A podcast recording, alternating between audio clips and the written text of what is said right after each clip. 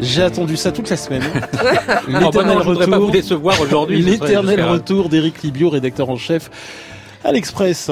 Eh bien oui, figurez-vous, Ali, que l'éternel retour s'écrit parfois au pluriel. Tout s'en va et tout revient, et de temps en temps, comme dans un film de Claude Lelouch, il y a des coïncidences troublantes. Aujourd'hui, 12 avril 2019 euh, devait être la date de départ de la Grande-Bretagne de l'Europe, alors que le 12 avril 1654, l'Irlande et l'Écosse étaient unies à l'Angleterre.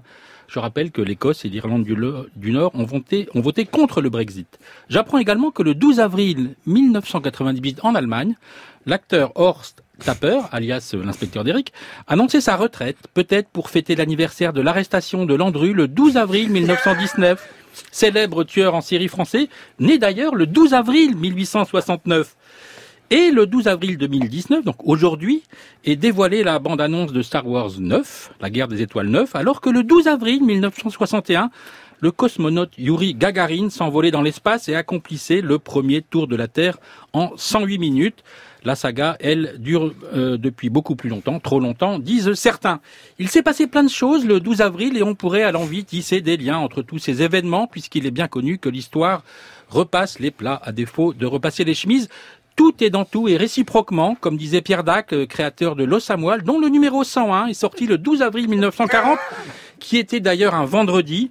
Et dans ce numéro, alors que la France était en guerre, Pierre Dac écrivait pour ne pas laisser l'humour mourir.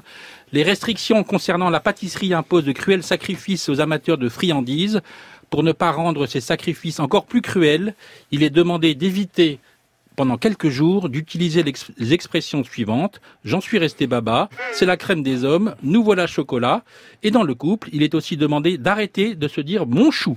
Fin de la citation. Alors oui, c'est assez amusant de se plonger dans ce grand bain parce qu'il y a quand même des, rencontres étranges. Le 12 avril 1992, c'était l'ouverture du parc Euro Disney à Marne-la-Vallée avec Mickey, Winnie l'ourson et Peter Pan. Et aujourd'hui, 12 avril 2019, c'est le lancement officiel de la campagne électorale européenne.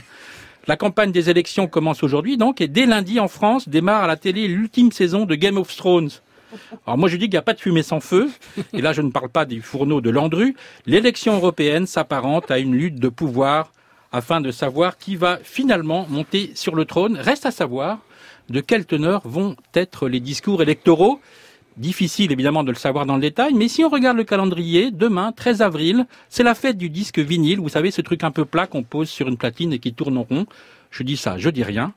Mais je vous entends déjà, Ali, me reprocher de verser dans l'antipolitique primaire et d'alimenter le marronnier de la presse consistant à taper régulièrement sur les femmes et les hommes politiques. J'entends votre remarque, mais figurez-vous que selon le calendrier républicain, le 12 avril, c'est aussi le jour du marronnier. Rien ne se perd, rien ne se crée, tout se transforme et revient toujours. Est-ce que vous voulez savoir ce que je faisais le 12 euh, avril 1992 Non. si, si, dites-nous. Non, je partais au Canada. C'était mon premier voyage euh, au Canada. J'en souviens très bien. C'est voilà, comme si c'était hier. C'est passionnant, hein, vous avez vu? Oui, mais vous êtes toujours passionnant. Merci beaucoup, Eric Libion. On vous retrouve évidemment vendredi prochain.